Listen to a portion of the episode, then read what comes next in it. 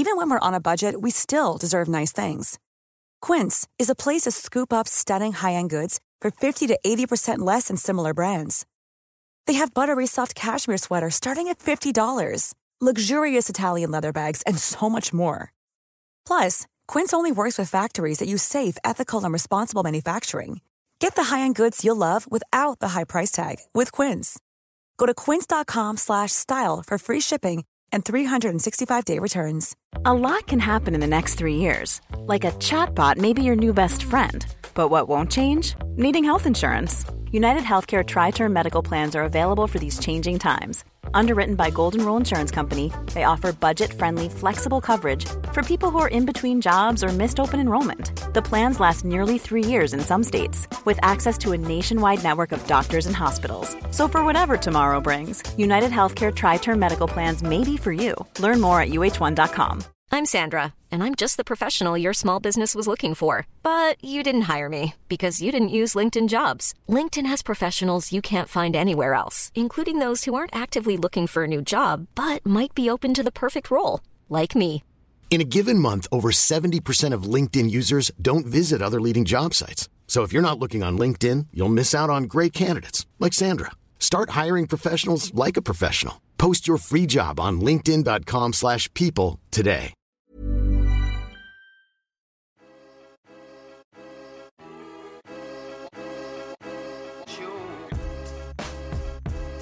Avec le Covid, il y a une vraie prise de conscience de la nécessité de la santé mentale. Je ne suis pas, parce que je suis schizophrène, plus dangereuse qu'une autre personne. Dès que je sortais effectivement de cette transe où je prenais du recul par rapport au miroir, je me regardais euh, avec des yeux euh, neufs, je réalisais et là c'était hyper dur. Depuis, je pense, une petite adolescente, c'est sûr qu'il y avait une vulnérabilité, un terrain. J'avais peur de faire souffrir tous les gens autour de moi et surtout je comprenais pas la maladie. En France, elle est très méconnue. Faut pas croire que quand on est dépressif, tout est absolument noir. On a des fous rires, on a des rires, il y a des moments de bien-être aussi qui durent pas très longtemps mais qui sont quand même présents. Et puis ça vous apprend à faire un peu plus attention à vous. Il s'appelle Christophe. Florence, Gilles, Pauline, Camille, Laure, toutes ces personnes que vous venez d'entendre ont traversé de douloureuses épreuves à cause de leur TOC, de leur dépression, leur schizophrénie ou encore leur bipolarité.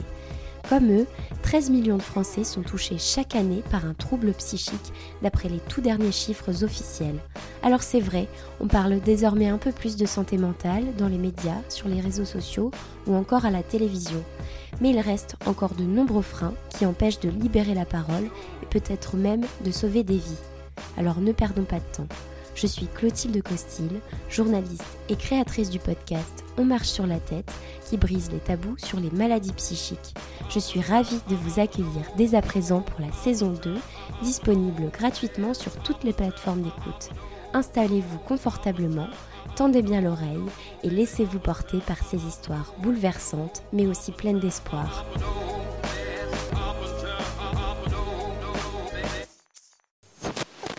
Si comme moi vous étiez fan du Hit Machine dans les années 90-2000, bon moi c'était plutôt dans les années 2000, je vous l'accorde, vous avez certainement entendu son nom aux côtés de la chanteuse Ophélie Winter. Yves Noël est l'invité de ce nouvel épisode de podcast.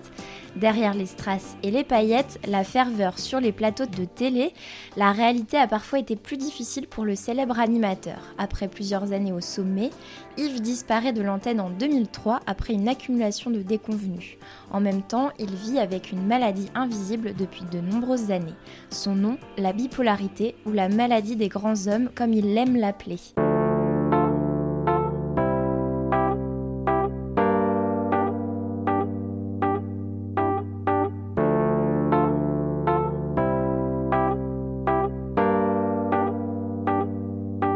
Bonjour Yves, merci de m'accueillir chez toi dans ce joli appartement aux portes de Paris.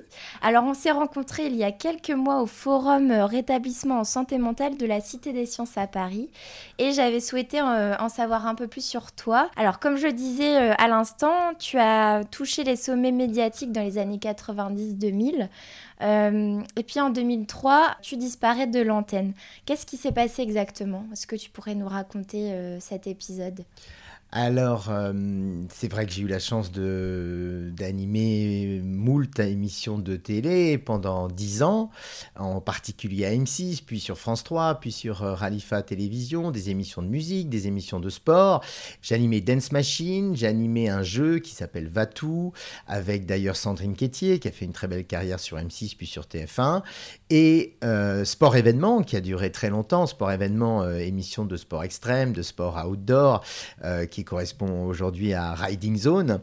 Et donc j'anime à ce moment-là trois émissions. Et puis donc en 1997, alors que en apparence tout va bien, euh, je commence à avoir des variations d'humeur très fortes, euh, en particulier des phases dépressives très difficiles à vivre. J'ai parfois du mal à me lever, euh, du mal à aller travailler, et je ne comprends pas bien ce qui se passe. Mm. Et comme souvent, euh, eh bien, euh, le diagnostic a pris énormément de temps et il a fallu euh, cinq ans pour poser des mots sur les mots. Donc à l'instant, tu me disais que les premiers signes de la maladie étaient apparus en, en 1997. Qu'est-ce qui, selon toi, a pu déclencher ces premiers signes? C'est toujours un peu difficile à déterminer. Il y a, je pense, deux choses. La première, c'est l'hyperactivité.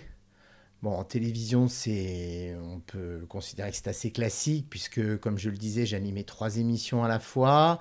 Euh, je voyageais, notamment pour l'émission Sport Événement. Il m'arrivait d'aller à l'étranger, notamment. On sait que le décalage horaire, ça peut être un facteur déclenchant, parce que le trouble bipolaire, c'est notamment dû à un dérèglement du cycle circadien.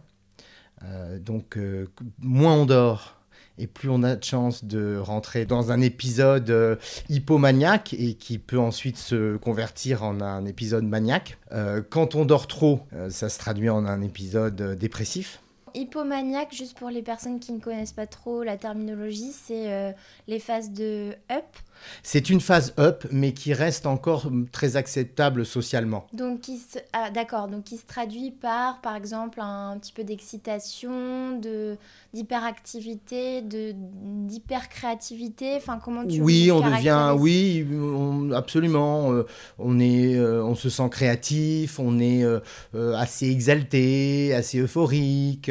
On a envie de tout.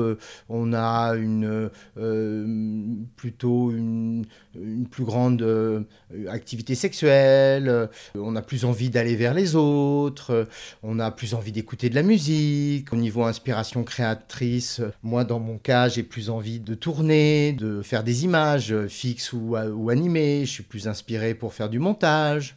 Oui, donc une pulsion de vie, mais en plus, plus, plus, quoi. En plus, plus, plus. Absolument. Mais sans que ce soit forcément. Euh, enfin, tu le disais à l'instant, c'est la phase euh, d'hypomanie, elle est acceptée socialement, contrairement à d'autres phases maniaques vraiment caractéristiques euh, de la bipolarité. Oui, parce que la phase maniaque, là, on commence à dépasser les règles sociales. C'est-à-dire bah Parce qu'on arrive à un niveau de désinhibition qui est beaucoup plus fort. Est-ce que toi, tu as été concerné par ces phases-là? Oui, j'ai connu trois phases maniaques qui m'ont mené à l'hospitalisation où euh, eh bien, euh, euh, là, on fait plus du tout le tri, je dirais. C'est-à-dire que quand on est en phase hypomaniaque, on a déjà du mal à faire le tri dans ses idées. C'est-à-dire qu'on peut avoir l'image d'un aquarium dans lequel les idées s'accumulent, se bousculent, et cet aquarium, eh bien, il se met à déborder. C'est ce qu'on appelle la pensée en arborescence.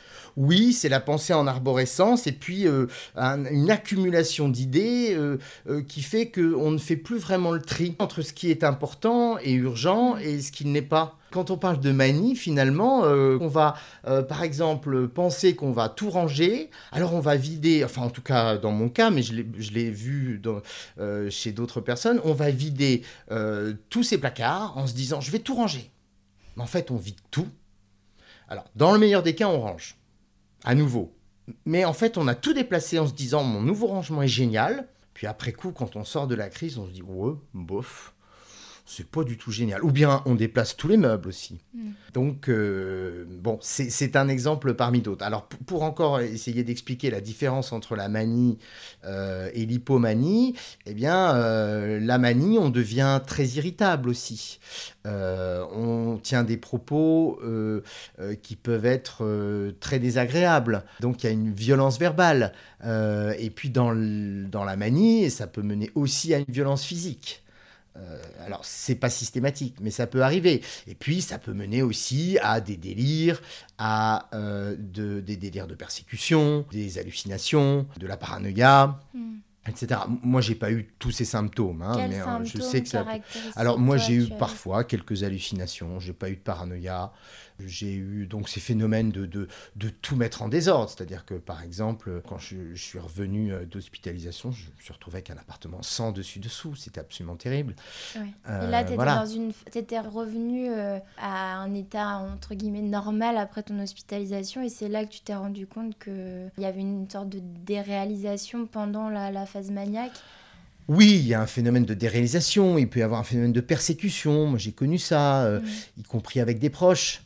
Euh, on peut vraiment se, oui, se, se, se, brouiller avec des proches, ou en tout cas euh, euh, pendant, pendant la crise, et aussi parce qu'on est hospitalisé à leur demande, parce qu'ils cherchent à nous protéger, parce qu'on a tendance à se mettre en danger. Les, les conduites à risque sont généralement un signe et une conséquence de la manie, c'est-à-dire on a tendance, à, par exemple, à, conduire très vite, enfin on, prend des risques, hein. donc si on est en voiture, on va conduire très très vite. J'ai le souvenir d'avoir grillé des feux euh, j'ai un ami qui me dit, mais en, sortant de cette boîte de nuit, rue de Rivoli, tu as grillé tous les feux. Tu as pris euh, ces, rues euh, à contresens. Ce sont des moments où j'ai battu des records de vitesse, enfin en tout cas avec le véhicule que, que j'avais. J'ai été chronométré à plus de 200 km/h plusieurs fois. Voilà, j'ai failli perdre mon permis de conduire.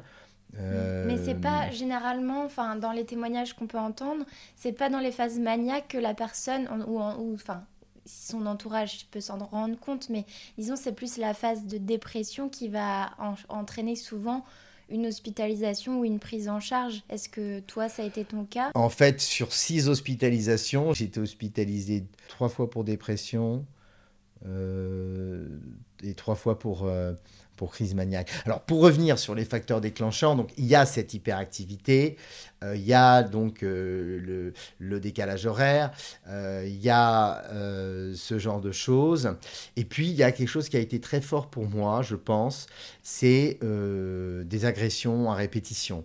Alors c'est pas des agressions très graves dans mon cas, contrairement à d'autres.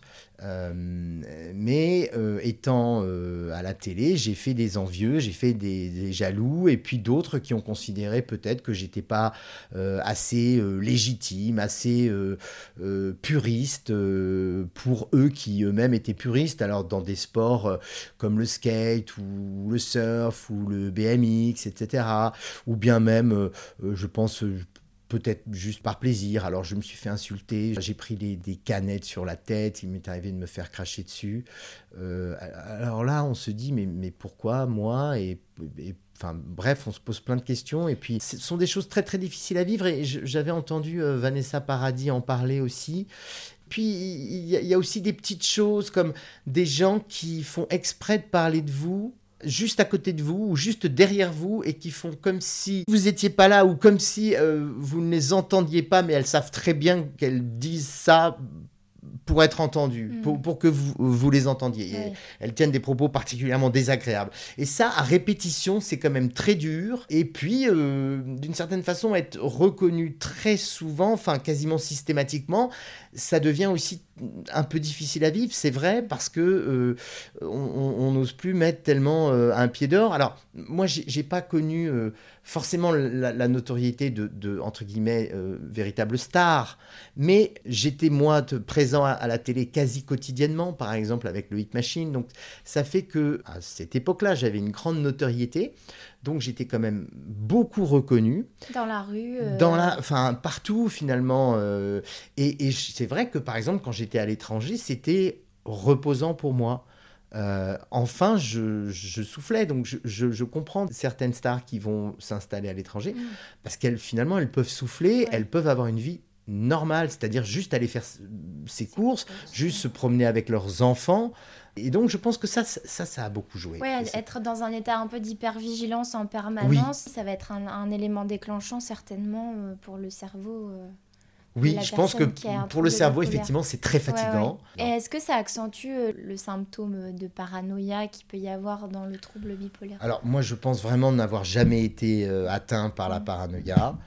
Euh, mais je pense être quelqu'un qui probablement est quand même assez sensible au regard des autres tu parlais d'hypervigilance. Je pense être quelqu'un qui fait preuve d'hypervigilance, fait toujours assez attention à ce qui va se passer, à ce que les autres peuvent faire. Ou penser. ou penser. Et, oui, ça, rend les choses, enfin en tout cas à cette époque-là, ça a rendu les choses assez difficiles. Et depuis que je ne suis plus à la télé, je trouve ça très reposant finalement. Mm. C'est-à-dire que les gens me disent Oh, qu'est-ce que ça fait de ne plus être à la télé? Euh, eh bien finalement, en tout cas, de ce point de vue-là, c'est un bénéfice. Alors que j'adore ce, métier, mais je n'ai jamais fait ce métier pour la notoriété. Mm.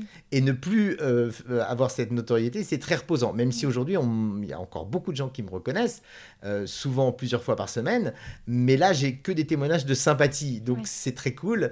Et ça bon, c'est beaucoup tout, forcément. Ça change beaucoup de choses. Et c'est beaucoup plus cool. Alors, on a parlé de toi à l'âge adulte, mais c'est vrai que j'aimerais bien faire un petit retour en arrière sur toi plus jeune, euh, est-ce que tu as, euh, avec du recul, tu as pu identifier des prémices de la maladie euh, pendant l'enfance ou l'adolescence?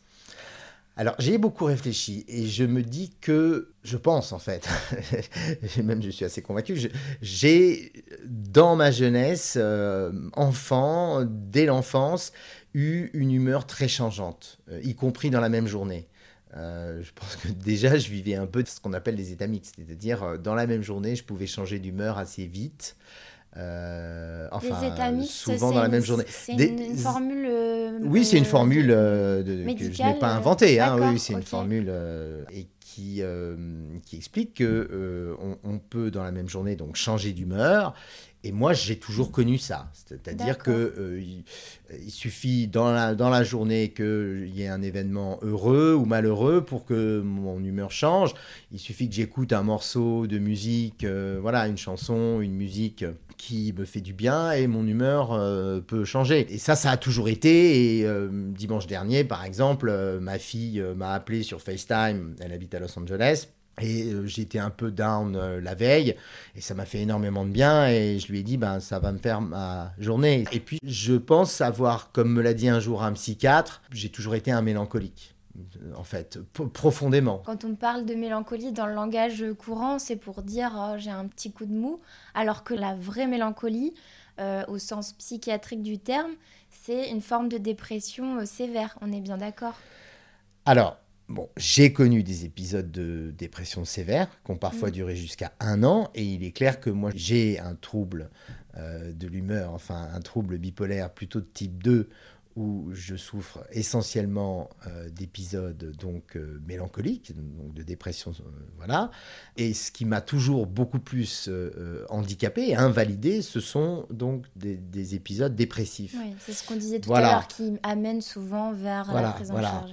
Parfois, ce sont ce que j'appelle un état subdépressif, c'est-à-dire peut-être un état de mélancolie légère Autant que je me souvienne, j'ai toujours été un peu comme ça. Un état un peu d'incomplétude, de vide, de, bah, sentiment de vide de, de sens. Euh. Oui, je vois la vie comme assez absurde. Je trouve le monde assez horrible en fait. enfin, en tout cas, je trouve la.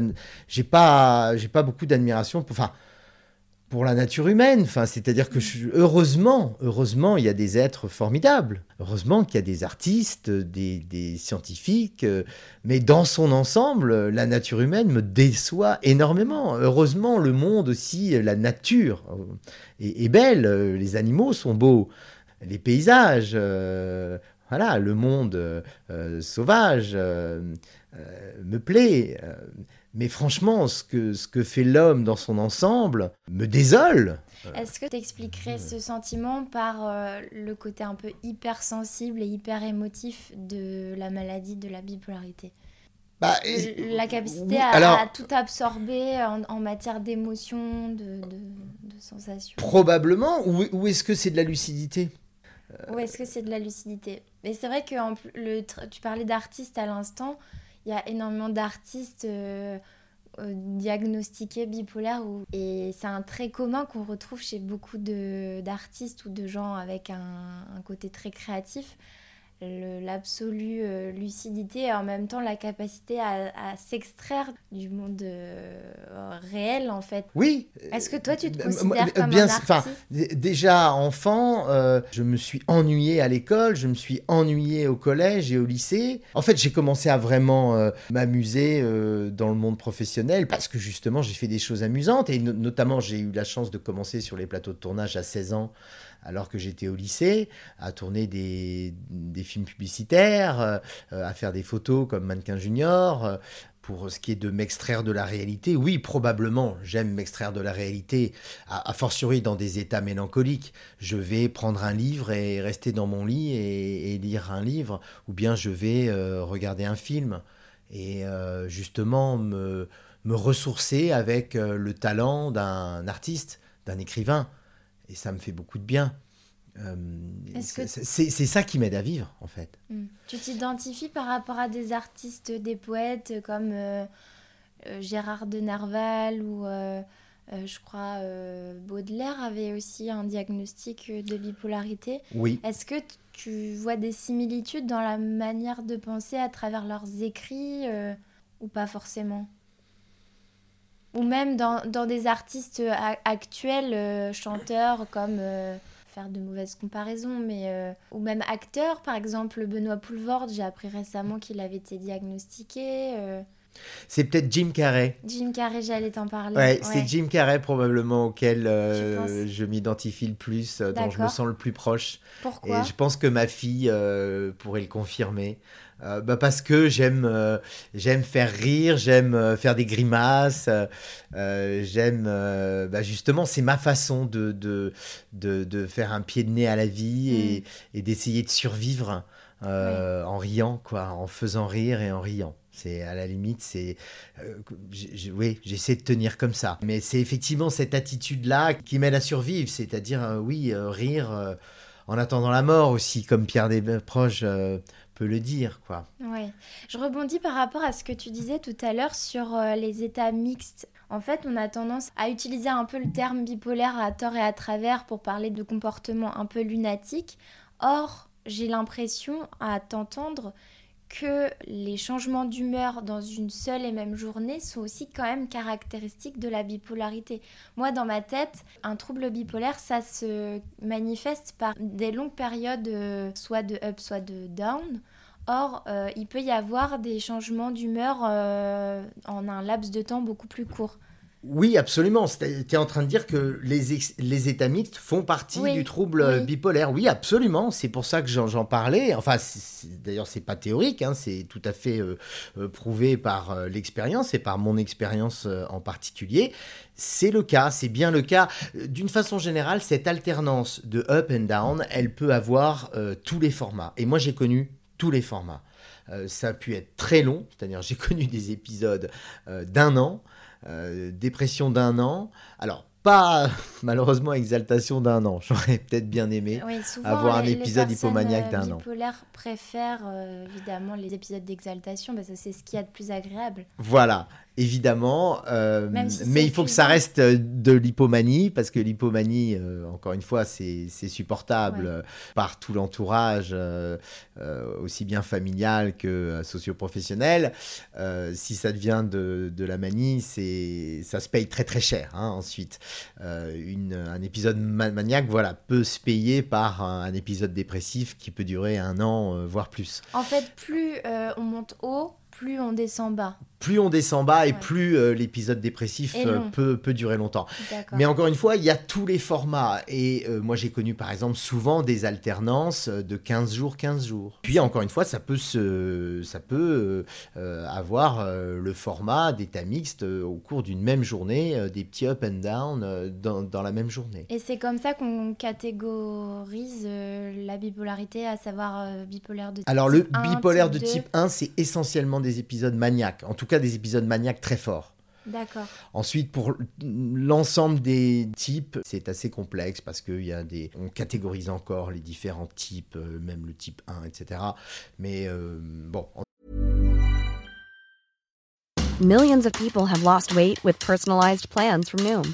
Like Evan, who can't stand salads and still lost 50 pounds. Salads, generally, for most people, are the easy button, right? For me, that wasn't an option. I never really was a salad guy. That's just not who I am. But Noom worked for me. Get your personalized plan today at Noom.com. Real Noom user compensated to provide their story. In four weeks, the typical Noom user can expect to lose one to two pounds per week. Individual results may vary. This Mother's Day, celebrate the extraordinary women in your life with a heartfelt gift from Blue Nile. Whether it's for your mom, a mother figure, or yourself as a mom, find that perfect piece to express your love and appreciation. Explore Blue Nile's exquisite pearls and mesmerizing gemstones that she's sure to love. Enjoy fast shipping options like guaranteed free shipping and returns. Make this Mother's Day unforgettable with a piece from Blue Nile. Right now, get up to 50% off at BlueNile.com. That's BlueNile.com. En tout cas, ce qu'on peut retenir, c'est que le type 1, c'est vraiment des crises maniaques fortes. Mm. Voilà. Alors toi, tu disais tout à l'heure, tu as été diagnostiqué au bout de 5 ans d'errance euh, diagnostique, c'est ça? Oui, et il pour certains, ça peut même aller jusqu'à 10 ans. Ouais, c'est en moyenne d'ailleurs, je crois. Le... On parle même d'une moyenne de Ouais. 10 ans, en effet, ce qui est extrêmement long et qui rend les choses extrêmement douloureuses. Bien sûr. Et la chose très grave, c'est que euh, bien souvent, pour ceux qui sont très touchés par des épisodes essentiellement dépressifs, on a souvent tendance à penser qu'il s'agit d'une dépression unipolaire. Mm. Et donc, euh, ces personnes, comme moi j'ai pu l'être, sont soignées par des antidépresseurs. Or, ces antidépresseurs viennent euh, renforcer les épisodes euh, euh, hypomaniaques et même créer des épisodes maniaques. Donc, ils viennent, euh, je dirais, euh, aggraver le trouble. D'où l'importance de bien diagnostiquer pour pas donner un mauvais traitement. euh, C'est ça, c'est-à dire Mm. que moi, par exemple, j'ai eu euh, la malchance, entre guillemets, d'être traité au début, euh, pendant 5 ans, uniquement par des antidépresseurs. Mais il faut dire que je souffrais tellement. euh, Les psychiatres qui m'ont soigné à ce moment-là m'ont donné des antidépresseurs, qui d'ailleurs ont mis beaucoup de temps à marcher. Et quand ils se sont mis à fonctionner, euh, j'étais tellement content euh, que ça marche. J'ai eu l'impression de revivre Mm. et c'était formidable. Alors je me mettais à chanter sous ma douche, euh, chose que je n'avais jamais fait de ma vie. Euh, et puis j'étais très enthousiaste. euh, enfin, je, je vivais, enfin je revivais. C'était un renouveau pour moi. Mais là, on- les gens me disaient mais qu'est-ce que tu as pris au petit déjeuner Dis-nous parce qu'on veut en on prendre. veut la même chose. Les gens m'ont soupçonné d'avoir pris de la cocaïne. Ah ouais. Ben oui. euh, Et en fait, ça a exacerbé euh, le, le symptôme de manie. C'est ça, Ouais. c'est-à-dire que là, euh, ça a d'ailleurs déclenché, je crois, à ce moment-là, mon gros épisode, mon premier épisode maniaque au printemps 2000, pour mes 30 ans, formidable cadeau, euh, qui du coup s'est payé cash. euh, par un, un effondrement euh, dépressif. Je devais animer ma sixième ou septième tournée d'été, je crois ma septième tournée d'été pour M6. Et là, j'étais complètement à plat euh, dans mon lit, au fin fond de mon lit. Il était impossible pour moi de travailler et de faire quoi que ce soit. Et là, j'étais tellement mal pendant tout le mois de juillet que mes parents m'ont dit, euh, euh, fin, à la fin du mois de juillet, ils m'ont dit, bah, écoute, là, il faut que tu te fasses hospitaliser. Concrètement, ça, ça ressemblait à quoi euh, tes journées euh, dans ces phases dépressives? Je suis parti en vacances euh, au bord de la mer. On a la chance d'avoir une maison familiale au bord de la mer. Là où d'habitude je fais de la planche à voile, euh, je suis sur la plage, enfin, hyper actif. J'étais dans une chambre, les volets fermés, et j'essayais de dormir. Mais c'est le truc complètement impensable. Mm.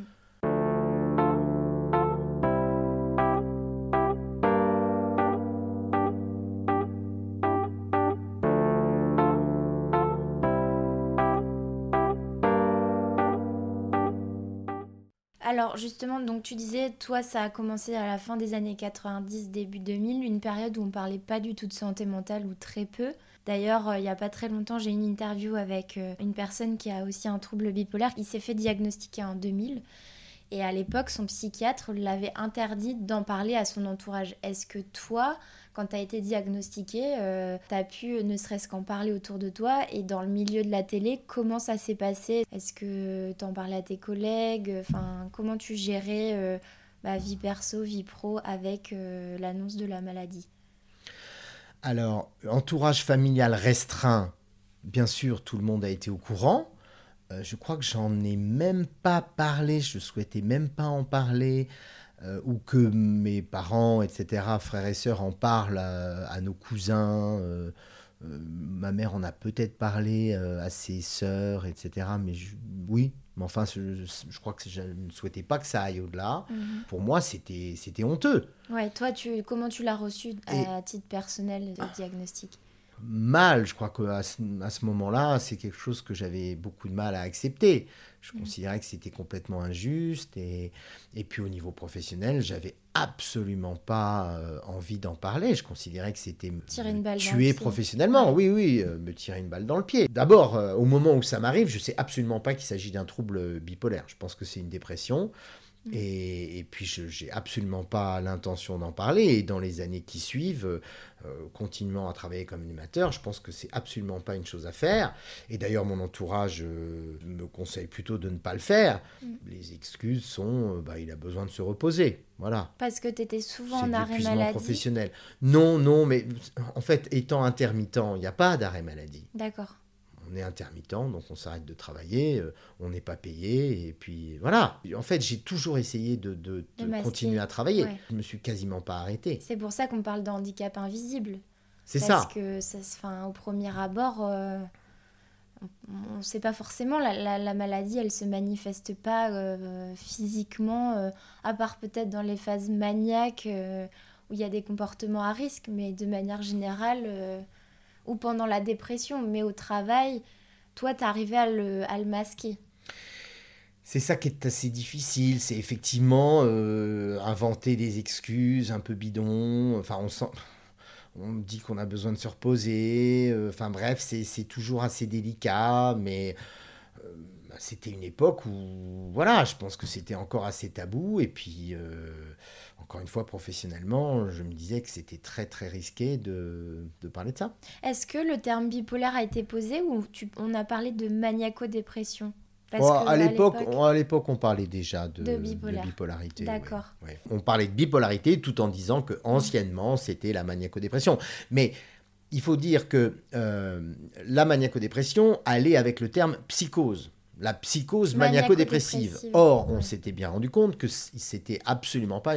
À l'époque, on avait bien compris qu'il s'agissait absolument pas d'une psychose, mhm. mais bien d'un trouble de l'humeur. Mais on avait bien compris que c'était plus du, tout, une psychose. La, même Absolument, on a bien compris. Parce que toi, tu, on en parlera après, mais tu prends certainement des régulateurs de l'humeur qui ne sont pas euh, prescrits en cas de psychose, il me semble.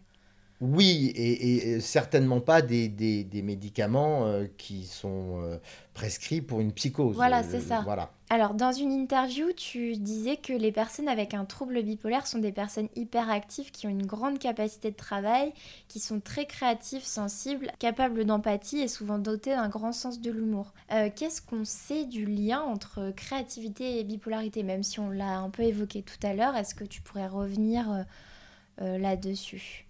Il y a eu beaucoup d'études sur le sujet, notamment des études euh, américaines euh, et des études euh, sur des cohortes assez conséquentes et qui, qui montrent qu'effectivement, il y a un lien entre les troubles bipolaires et la créativité, ce qui est également vrai dans une moindre mesure pour les personnes qui souffrent du syndrome Asperger. D'accord. Il y a par exemple euh, un, article euh, que je vous conseille qui s'appelle euh, There is a link between genius and madness, qu'on doit à Rob Vaux, qui est un anglais, qui fait état de plus de 20 études scientifiques qui prouvent que le trouble bipolaire a un taux de prévalence supérieur chez les individus à haut potentiel. et ce taux de prévalence, je crois qu'il est, est au moins de 5 fois supérieur. Il y a un lien direct entre créativité, euh, au potentiel euh, et, euh, et, troubles bipolaires. Toi, tu l'identifies chez toi en particulier? J'ai eu un diagnostic de, de, haut potentiel, zèbre, qui m'a été donné par ma psychiatre en 2014. Qu'est-ce que tu appelles zèbre? Alors, zèbre, c'est le terme qui a été euh, euh, inventé par euh, Jeanne Siofachin, qui est une des spécialistes de la haute potentialité, entre guillemets, pour expliquer qu'en fait, même s'il s'agit de surefficience, hein, puisque être au potentiel, c'est essentiellement la capacité à traiter les informations plus vite, mais c'est aussi finalement essentiellement une différence. C'est-à-dire, elle a inventé le terme zèbre pour dire que avant, on utilisait beaucoup le terme surdoué. Et en fait, euh, c'est pas forcément plus, c'est pas forcément sûr. Mm. Euh, euh, c'est en fait la capacité à, faire les choses différemment. et quand tu parlais de penser en arborescence, il y en a même qui parlent de penser en réseau, comme on parle du web. Hein, on peut avoir donc cette image de toile d'araignée mm-hmm. Où les connexions euh, sont à la limite, euh, les connexions neuronales, hein, les fameuses synapses, sont, sont plus nombreuses. Mm. Euh, c'est ça qui donne, par exemple, un sens de l'humour très développé. c'est cette connexion d'idées. qui va plus vite. Qui va plus vite. Mm. Si, si, on voit par exemple Laurent Ruquier, il est, il est capable de, de tout d'un coup sortir un truc euh, auquel euh, euh, personne d'autre n'aurait forcément pensé. Ce qui hein. fait qu'il y a beaucoup d'artistes, on en revient toujours à la même conclusion, de personnalités publiques qui sont aujourd'hui sur le devant de la scène. C'est pas un hasard si elles sont arrivées à, ce, à ce, à ce niveau-là, en fait, de, de, notoriété, quelque part. Absolument. Si on écoute les chroniqueurs, par exemple sur France Inter, on voit bien qu'ils ils sont absolument géniaux. Mm. Euh, ils ont du génie, c'est-à-dire mm. cette capacité à notamment rédiger une chronique formidable euh, chaque jour ou euh, tous les deux ou trois jours et être aussi pertinent ou aussi drôle, forcément, enfin, voilà, ce sont des gens extrêmement brillants. Euh, alors, ça ne veut pas dire qu'ils souffrent d'un trouble euh, mm, mm. bipolaire. Hein, oui, parce que évidemment. Le, haut potentiel intellectuel n'est pas un, enfin, il n'y a pas d'aspect pathologique. En fait, c'est une caractéristique de la personnalité. On en parlait euh, il n'y a pas longtemps dans un épisode de dans Marche sur la tête que je vous invite à écouter. Oui, encore une fois, hein, on n'est pas systématiquement créatif ou zèbre, voire génial, quand on est atteint d'un trouble bipolaire et inversement. Et pour revenir euh, juste euh, sur cette question donc de, de créativité, euh, je voulais aussi dire que on, ne sait pas toujours euh, pourquoi, mais on sait que au niveau des gènes, euh, il faut creuser un petit peu les choses parce qu'on a repéré un gène qui s'appelle le DARP32, DARP32, et, donc on, continue euh, à chercher de, ce côté-là. Et, vous pouvez essayer de chercher, enfin essayer, vous pouvez chercher sur Internet, il y a un article qui est absolument génial qui s'appelle Mad Genius Theory, la théorie du génie fou, qui est écrit par Tracy Missett. Voilà, qui, explique euh, ça très très bien. Et euh, cette théorie, elle, elle consiste en, quoi exactement? Eh ben, là encore, euh, elle explore les, les, origines et le développement de cette théorie. Elle conclut que les données scientifiques permettent d'établir effectivement un lien entre la créativité et les troubles de l'humeur, mhm. entre haut potentiel et troubles bipolaires. D'accord. Et donc cette corrélation proviendrait notamment de ce gène en particulier. Après, comme tu disais tout à l'heure, tous les troubles bipolaires ne sont pas systématiquement associés à un, aspect euh, génial, à une forme de haut potentiel intellectuel. Il y a autant de troubles bipolaires qu'il y a autant de troubles schizophréniques et autistiques. En fait, c'est chaque forme de bipolarité est différente, donc c'est important de voilà de le rappeler qu'il y a une typologie en fait de bipolarité. Oui, euh, alors oui, effectivement, il y a, plusieurs formes de, bipolarité, évidemment, évidemment. Il faut, euh, en tout cas, surveiller quand on a un enfant précoce, euh, faire attention à sa santé, parce sa santé mentale aussi. Sa santé mentale, hein, c'est ça que je voulais dire, parce que un enfant précoce a un, risque quatre fois supérieur de développer un trouble de l'humeur. D'accord, quatre fois supérieur. Ok, c'est intéressant. Je voudrais juste ajouter que le fait d'être diagnostiqué zèbre par ma psychiatre, ça a été un grand soulagement. Parce qu'en réalité, je me suis rendu compte que bien des choses qui m'avaient gêné au cours de ma vie étaient peut-être plus dues à cette raison-là qu'au fait d'avoir un trouble bipolaire. Ah oui Bah oui. Euh, par exemple, euh, être parfois lent, euh, bah, c'était plus dû à mon perfectionnisme. Ma mélancolie, d'une certaine façon, c'est aussi dû à une grande lucidité. Euh, enfin, il y a beaucoup de facteurs comme ça que j'ai découverts. De pas, de finalement, de pas être compris ou, des autres, ou de pas comprendre les autres parce qu'on a un temps d'avance. Euh. Oui, euh, à l'école, au collège, au lycée, etc. Je me suis souvent senti en décalage. En décalage, j'ai souvent été à l'écart puisque comme j'étais premier de la classe sans faire aucun effort, bah, évidemment, j'étais jalousé et mis à l'écart. Mm. Il y a eu plein de choses comme ça. Qui reviennent, euh, c'est un puzzle qui se reconstitue au fil du temps. Euh, Qu'est-ce qui t'a aidé au fil des années? Ce qui m'a aidé au fil des années, c'est la psychoéducation. C'est là que j'ai compris que on n'est pas responsable de son trouble, mais on est responsable de la façon dont on le gère. Mm. Moi, j'en parle systématiquement sur ce podcast. La psychoéducation, pour moi, c'est vraiment le, la clé. Et, la psychoéducation, ça euh, nous fait comprendre que euh, bah, l'hygiène de vie, c'est essentiel. Euh, et quand je parle d'hygiène de vie, où ça peut sembler un peu bateau, mais ça commence par l'observance de son traitement. à certains moments, moi, j'ai arrêté mon traitement. Mm. C'est vrai que c'est souvent ça qui m'a qui mené à une crise maniaque. Donc ça se paye cher. Euh, j'ai parfois pensé que je pouvais arrêter mon traitement et le compenser par autre chose. Oui, parce qu'on euh, n'en a pas forcément encore parlé, mais les traitements ont des effets secondaires importants. Oui, c'est ça. Euh, alors ça, c'est très important de trouver une bonne alliance thérapeutique avec son médecin et si on ne la trouve pas, de changer de médecin.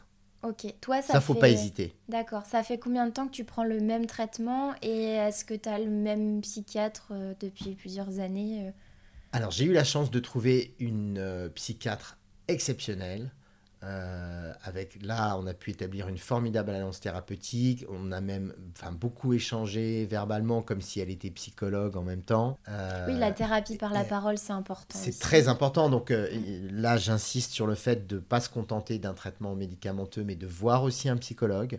Et si on n'a pas les moyens d'en trouver un satisfaisant en en CMP, en centre, médico-psychologique. c'est vraiment important. Je pense que on peut pas se rétablir seulement avec des médicaments. Euh, et donc cette alliance thérapeutique, elle est essentielle et il faut, euh, tant qu'on n'a pas un bon traitement et tant qu'on a des effets secondaires, il faut changer de traitement. Hmm. C'est essentiel. Vraiment, les effets secondaires, c'est un vrai problème et il faut euh, s'en débarrasser. C'est quoi euh, ces prises de poids euh Oui, la prise de poids, par, par exemple, c'est un vrai problème et il faut faire en sorte que ça ne soit pas le cas, de changer de molécule. Nausées aussi Oui, les... alors moi, j'ai pas eu de problème de, de nausées, heureusement. Mais vraiment, il faut trouver un traitement qui soit adéquat. Moi, en fait, j'ai vraiment eu un traitement adéquat seulement en 2014. Ah oui, donc pendant... 17 ans après l'apparition des premiers troubles. 17 ans. Donc tu as alterné euh, pendant tout ce temps avec plusieurs médicaments qui ne te convenaient pas au final? Non, qui ne me convenaient pas vraiment. Non. Et aujourd'hui effectivement, j'ai pris du poids, j'ai eu des années d'errement entre dépression et, et manie, enfin oui, hypomanie, ça, ça, Du coup, ça entretient un cercle vicieux puisque ça abîme l'image, l'estime de soi, donc euh, forcément euh, ça entretient la, dépression. oui, je serais probablement revenu en télé ou retrouver une activité professionnelle plus vite. Mm. Ou, enfin, j'ai euh, par moment travaillé dans, dans l'événementiel, animé des événements, travaillé comme chef de projet, travaillé même comme directeur adjoint dans une entreprise télécom, etc. J'ai fait des choses, mais professionnellement, ça, ça aurait été probablement beaucoup plus les choses auraient été beaucoup plus faciles si j'avais eu un traitement euh, de, de, bon, de, bon niveau, enfin un traitement satisfaisant. Donc les choses ont vraiment commencé à être euh, euh, positives, enfin à bien fonctionner en 2014 avec une excellente psychiatre que, qui malheureusement est partie en Polynésie française en, oh, il y a maintenant 3 ou 4 ans. Et heureusement, elle m'a mis dans les mains d'un autre psychiatre satisfaisant euh, pendant quelques années, qui lui-même a cessé euh, son activité en ville pour se consacrer à son activité clinique à l'hôpital Albert Chenevier, qui est l'un, l'un des centres fondamentaux, centre fondamental que je vous recommande aussi pour faire un bilan de votre situation. Ça, c'est formidable. Et puis maintenant, j'ai un nouveau psychiatre très prometteur donc, euh, je suis euh, satisfait de ma situation. Mais vraiment, ça fait en sorte de trouver un psychiatre et un psychologue qui vous, euh, qui vous vont bien. Et puis pour continuer sur l'hygiène de vie, euh, le temps de sommeil, c'est super important, le sport, c'est important, l'alimentation, c'est important. Voilà, c'est vraiment... ce sont des choses qu'il ne faut, faut pas négliger. C'est un package, ouais. Il y a, je crois, 2-3 ans, tu as fait ton coming out psy dans les médias. En 2015, oui, devant les caméras de France 3. Ans déjà. Euh, pourquoi avoir choisi ce moment précis et pourquoi l'avoir fait? Alors, j'ai pas vraiment choisi le moment. C'était la journée mondiale des troubles bipolaires. Euh, Alice Vigneault, qui a organisé cet événement, euh, m'a proposé d'être parrain aux côtés de Gérard Garouste, entre autres. Et les caméras de France 3 pour le 19-20 étaient là. Ils m'ont proposé de faire une interview. Je me suis dit, bah, pourquoi pas, après tout, euh, je suis ici, euh, c'est peut-être le moment d'en parler, et j'ai pas eu tellement le temps de réfléchir, et je me suis lancé. Je me suis lancé, et je me suis dit, après tout, ça peut peut-être être préjudiciable euh, professionnellement, et en même temps, je me suis dit, finalement, quelqu'un qui renoncerait à me faire travailler, euh, bah, aurait peut-être tort. C'est une belle conclusion, entre guillemets. Euh, comment ça va aujourd'hui? Bah, Ça va bien, ça va très bien, je suis en forme. Je suis, de façon certaine, plus heureux de vivre que je ne l'étais finalement euh, dans mes dernières années à M6. même mes dernières années de télévision, au-delà d'M6. Et j'ai la chance d'avoir trois enfants. la plus âgée a 20 ans, donc euh, j'en ai parlé, elle vit à Los Angeles. La plus jeune a 15 mois. Euh, et au milieu, j'ai un petit garçon de 8 ans qui est formidable et donc qui me donne euh, énormément de joie, de bonheur. Et puis professionnellement, j'ai mis à profit mon parcours personnel en devenant coach. Coach professionnel, donc j'interviens à la fois en entreprise et puis justement de façon spécialisée auprès des personnes souffrant de troubles bipolaires. Et puis je continue à animer, animer des événements, euh, des programmes sur le web. Et en parlant d'événements, euh, je prépare euh, activement le prochain forum rétablissement sur le thème de l'art de se rétablir. Donc on est en plein dedans, c'est parfait. Donc plein de projets en fait à venir. c'est ça qui aussi te stimule et te donne une, une, pulsion de vie quelque part tous ces projets. Euh, oui, c'est essentiel. Pour toi d'avoir euh, euh, beaucoup de projets, de perspectives. Oui, c'est ce que disent les psychologues et les psychiatres. C'est essentiel d'avoir des projets. Mm. Quand on est dépressif, on n'en a plus. et on n'y croit plus. Donc euh, avoir des projets, c'est quelque chose d'essentiel. Et pour le forum du rétablissement, il faut que j'ajoute la date, ce sera le 21 septembre. C'est noté. Euh, dernière question euh, qui est l'une des plus importantes puisque c'est la question totem de ce podcast. Avec un peu de recul, est-ce que tu dirais que la maladie psychique t'a apporté en bien quelque chose? Et si oui, quoi? Notamment le, beaucoup plus d'acceptation de la différence et d'intérêt pour la différence et pour le handicap en particulier. Eh bien, merci beaucoup euh, Yves pour euh, ce témoignage riche d'enseignements. Euh, on te souhaite une belle réussite dans tous tes projets et notamment le forum rétablissement en santé mentale qui aura lieu le, donc le 21 septembre, c'est ça, 2023, à la Cité des Sciences. À bientôt. Merci beaucoup Clotilde, à bientôt.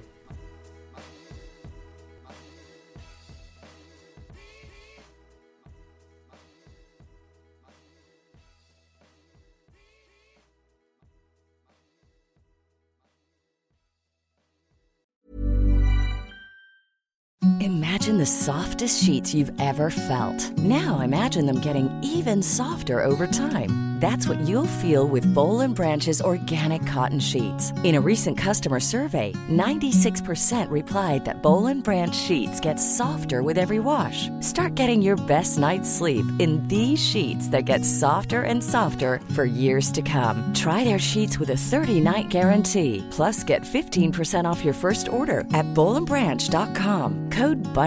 Exclusions apply. See site for details. Hey, it's Paige DeSorbo from Giggly Squad. High quality fashion without the price tag? Say hello to Quince. I'm snagging high end essentials like cozy cashmere sweaters, sleek leather jackets, fine jewelry, and so much more. With Quince being 50 to 80% less than similar brands And they partner with factories that prioritize safe, ethical, and responsible manufacturing. I love that. Luxury quality within reach. Go to quince.com slash style to get free shipping and 365 day returns on your next order. Quince.com slash style. Mom deserves the best, and there's no better place to shop for Mother's Day than Whole Foods Market. They're your destination for unbeatable savings, from premium gifts to show-stopping flowers and irresistible desserts. Start by saving 33% with Prime on all body care and candles. Then get a 15-stem bunch of tulips for just $9.99 each with Prime. Round out Mom's menu with festive rosé, irresistible berry chantilly cake, and more special treats. Come celebrate Mother's Day at Whole Foods Market.